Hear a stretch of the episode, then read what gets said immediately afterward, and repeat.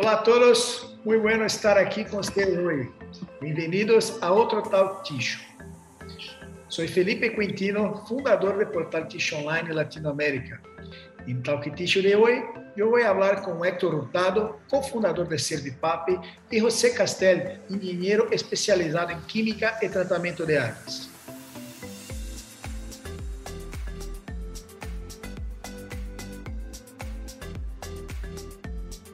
Héctor Hurtado, cofundador de Servipap, uma empresa com trajetória de 11 anos na indústria de tixo em Latinoamérica, Norteamérica e Europa.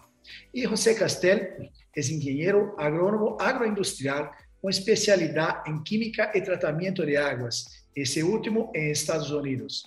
Com mais de 30 anos na indústria de papel, também é alimentos cosméticos e membro de discussão de normas TAP. Héctor, José, gracias por su participación en Talk Tissue. Hola Felipe, buenos días y gracias por, por, darnos esta oportunidad.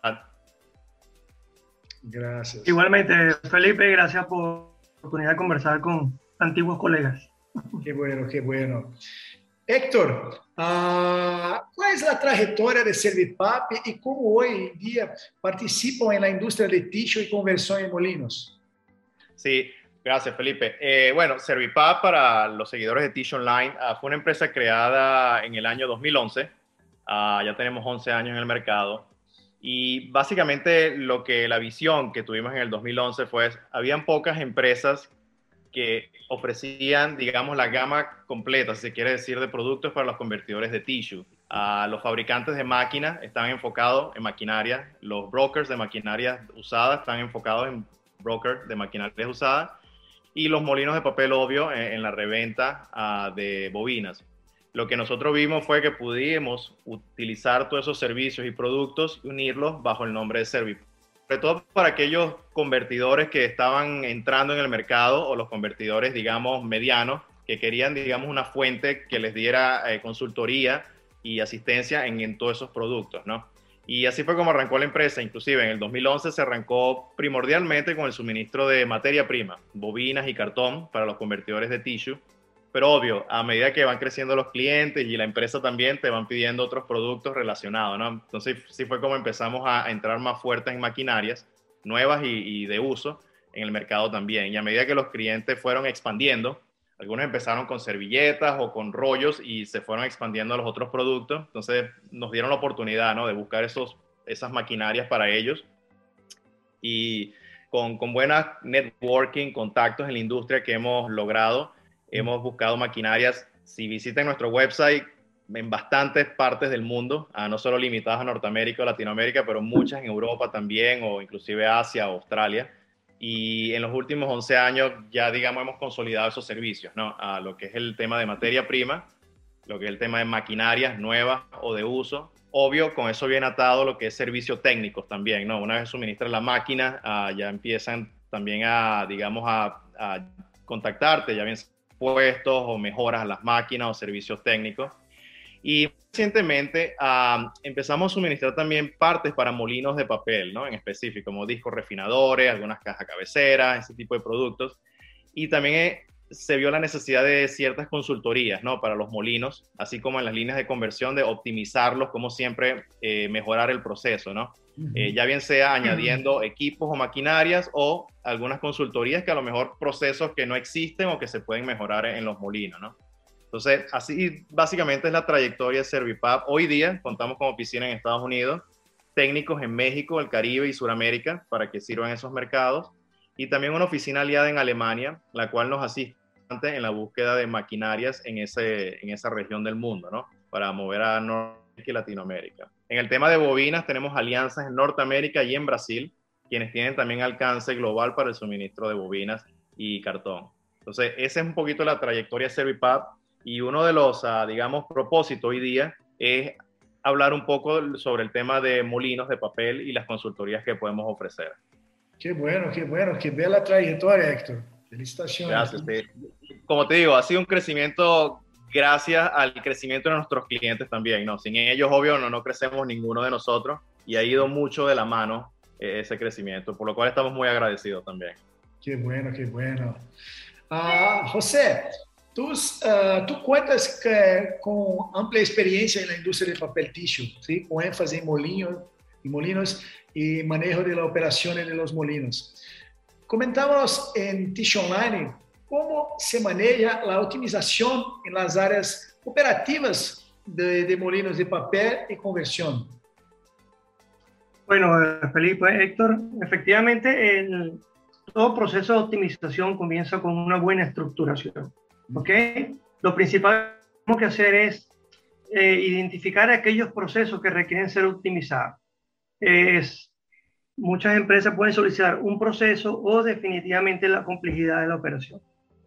Algunos de estos procesos también se interrelacionan entre sí y no se pueden descuidar porque son una consecuencia o, o previo al anterior.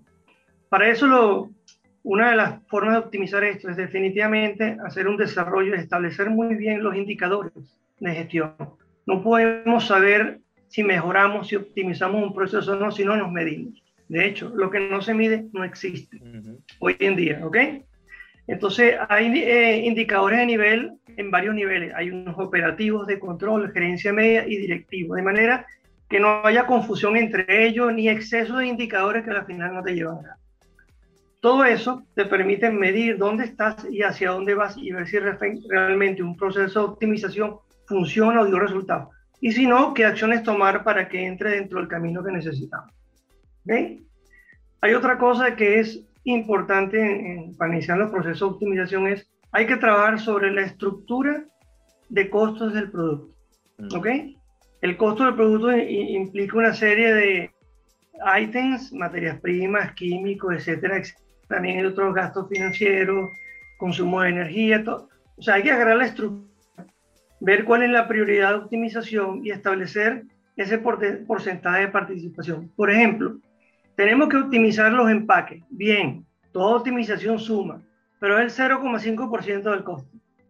Cualquier acción que tomemos, el 10%, el 20%, el 30% o el 70% de materia prima, como control de mermas, este, mejoramiento del tratamiento químico de la operación, etcétera, va a tener un impacto rápido e inmediato en la estructura de costos. Y eso al final se traduce en rentabilidad y beneficio tanto para la empresa como para posible satisfacción de los clientes. Qué bueno. y José, José menciona puntos muy importantes, sobre todo hoy día, en los costos de las materias primas son casi el doble de lo que veíamos antes de la pandemia. Y es donde vienen importantes eh, estas optimizaciones de proceso y lo que menciona José también, medir lo que no se mide, no, no sabes eh, dónde tienes fallos, dónde tienes beneficios, que a lo mejor no sabes que los tienes también en tu proceso de operación, ¿no? Eh, como veíamos, la, digamos, nosotros que manejamos bobinas de papel, antes de la pandemia hablabas de un precio de 1.200, 1.100 dólares, sí, pero estás hablando por arriba casi los 2.000 dólares en algunos países para, para entregar este mismo producto, ¿no? Sí, y, y, y nosotros estamos hablando con algunos fabricantes de, de tissue en Brasil uh, hasta dos días atrás, que eh, los precios de la celulosa, por ejemplo, más de 105% de diciembre de 2020 hasta ahora. Entonces, uh -huh. está algo como muy complicado. Sí, donde hay que maximizar esa materia prima lo, lo mejor posible. Sí, sí, por supuesto. Uh, José, ¿Qué otras partes del proceso paralelas a, a las operaciones son de importante control? Pero el, como esto es un proceso muy complejo y se surge de muchos subprocesos, digámoslo así, es importante considerar algunos quizás más relevantes, ¿no? De todos modos, en la medida que se analiza cada proceso, ahí evaluaremos exactamente cuáles son aquellos que tienen incidencia en el, en el que estamos analizando y obtener resultados o reducciones de costo importantes, sin descuidar algo muy importante que es la calidad. ¿okay? Entonces tenemos que, por ejemplo, todos los, los servicios adicionales como laboratorios. O sea, parece algo muy sencillo, pero no lo es. ¿Por qué?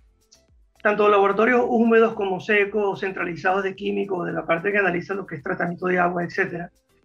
Es importante garantizar su normalización, estructura, funcionalidad, calibración y resultado. ¿A qué refiero con esto? La confiabilidad en un resultado analítico puede determinar o no una mala operación en un momento dado. Que los operadores en base a un resultado tomen acciones que son totalmente contraproducentes. ¿Ok? Entonces, recordemos que la calidad crece aritméticamente y ante alguna duda decrece exponencialmente. Entonces, tenemos que asegurar ese servicio en todas las etapas de los procesos. De nada sirve tener un buen control de calidad en el producto final si no tengo control ni confiabilidad en lo que es el análisis de frina o drenabilidad de la fibra a nivel de un refinador. ¿Ok? O una carga iónica en la cabecera de la máquina, o en el pulper, etcétera, etcétera. Luego, otra parte importante es trabajar con los proveedores o suplidores. ¿A qué me refiero?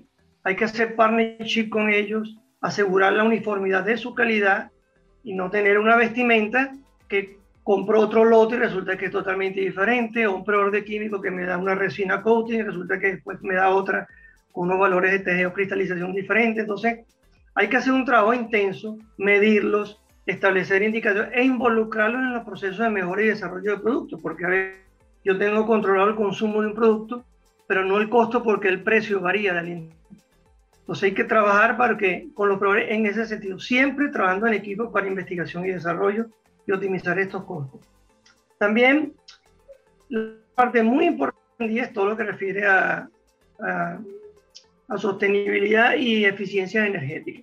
Todos los trabajos de optimización deben irse en ese y hay mucho que hacer en vapor, en energía, en calores que en la planta de papel se, se dispersan.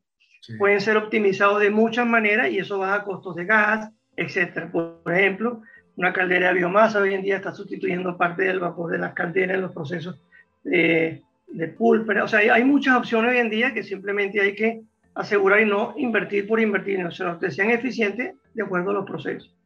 Luego también es muy importante el servicio de mantenimiento. Este servicio debe estar muy bien estructurado en lo que es correctivo, preventivo y predictivo para evitar choques operativos, que nosotros dañamos, que el equipo no funcione, que el equipo...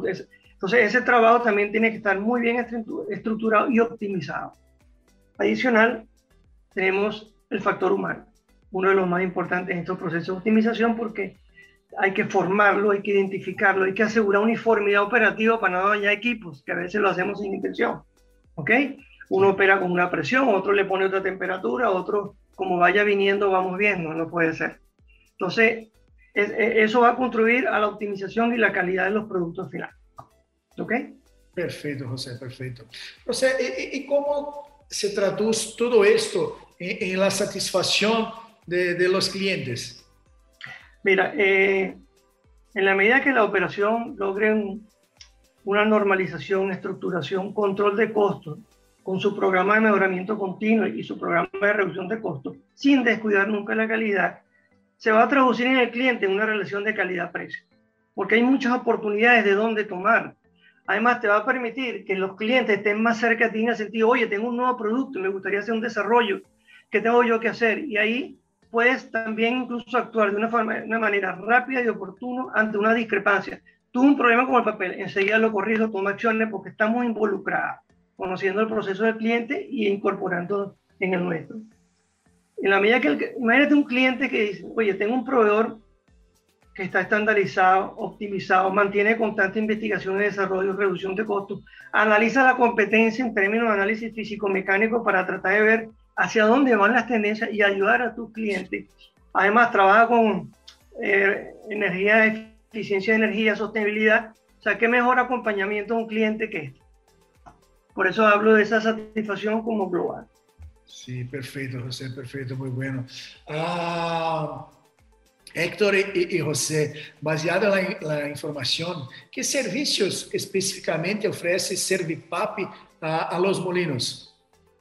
Sí, mira, yo voy a intervenir aquí un poquito y José, obvio, los puede expandir más, pero para, digamos, y obvio, hay muchos servicios que pueden ofrecer, como mencionaba, o sea, muchas molinos en conversión también que se pueden analizar uh, para, obvio, mejorar y todos los hemos conversado, pero en específico, digamos, los que consideramos nosotros primordiales, realizar auditorías de proceso, ¿ok? Donde se puede identificar oportunidades de mejora, actualizar y, como mencionó José, muy importante, unificar criterios objetivos, ¿no? Mediante la normalización de procesos. Eh, como mencionó, sea, puede llegar un operador hoy día y opera la máquina a unos parámetros y cuando hay cambio de turno, otros operadores operan los equipos otros parámetros, ¿no? Y ahí es donde se pierde un poco esa estandarización y normalización de los procesos siempre reducción y control de costos. Toda la vida eso ha sido un tema importante, pero hoy día creo que, que es uno de los temas que, que está tomando más auge, ¿no?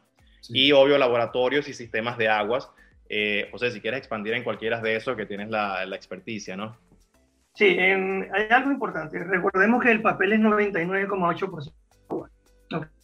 Entonces, ahí es, muy importante el tratamiento de agua, no solamente el proceso, sino los servicios adicionales, como, por ejemplo la caldera, mm.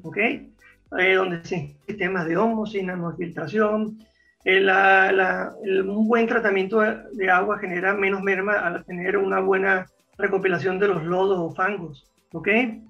Este, una calidad del agua contaminada afecta todo un proceso y un molino no se corrige como un coche que se enciende y se apaga. Mm. Cualquier variación de temperatura puede tardar horas, pierde papel. Entonces, dentro de los servicios que ofrecemos con Servipap es toda esa evaluación. Ahí identifica cuál es la oportunidad y se establecen los planes de acción en base realmente a las necesidades de los clientes.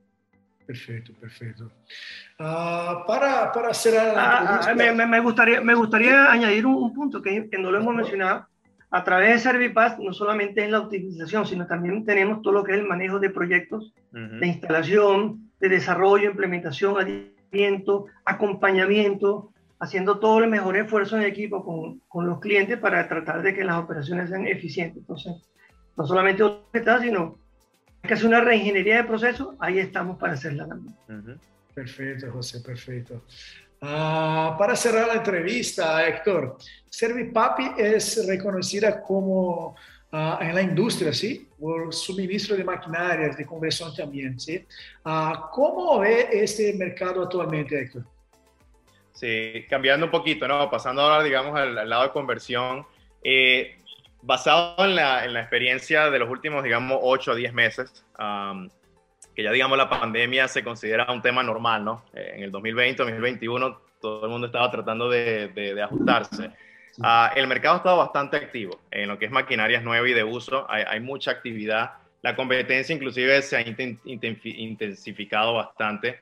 Uh, los tiempos de entrega, obvio, se han visto afectados de alguna manera por el tema de eh, abastecimiento de componentes electrónicos, ¿no? antes de una maquinaria de conversión, a lo mejor nueva, estoy hablando, podrías entregar entre 6, 8, 9 meses, hoy día estás hablando casi 10 a 12 meses, ¿no? O tal vez un poco más por, ese, por esa falta de abastecimiento de componentes, ¿no? O a veces tienes que pagar un premium también. Tener eso, esos componentes más rápido. Pero el mercado como tal sigue habiendo demanda por los equipos, el crecimiento sigue siendo activo en Centroamérica y Suramérica también, inclusive en México y en el tema de, digamos, de materia prima, como mencionamos al principio, ¿no? Sí, sí se siguen viendo costos elevados. Ah, el tema de logística también sigue, aunque la logística ha mejorado un poco, digamos, lo que es el tema de disponibilidad de containers y de buques, pero los costos de, logística o de transporte siguen estando bastante elevados, los cuales se traducen ¿no? en, el producto semi elaborado. Uh, algunas alternativas que se le han ofertado a los clientes es cuando compras una máquina, tal vez incrementar un poquito el inventario de partes de repuesto, ¿no? Las que son más críticas o las que nosotros sabemos que los proveedores nos están diciendo, mira, la entrega va a ser tres, seis meses ahora, ¿no? Para esas partes. De una vez a los clientes se les sugiere que por lo menos tengan esas partes ya integradas en las máquinas cuando las compran, inclusive siendo máquinas de uso, ¿no? Para que en caso corra ante alguna emergencia tengan ya esos componentes en planta, ¿no?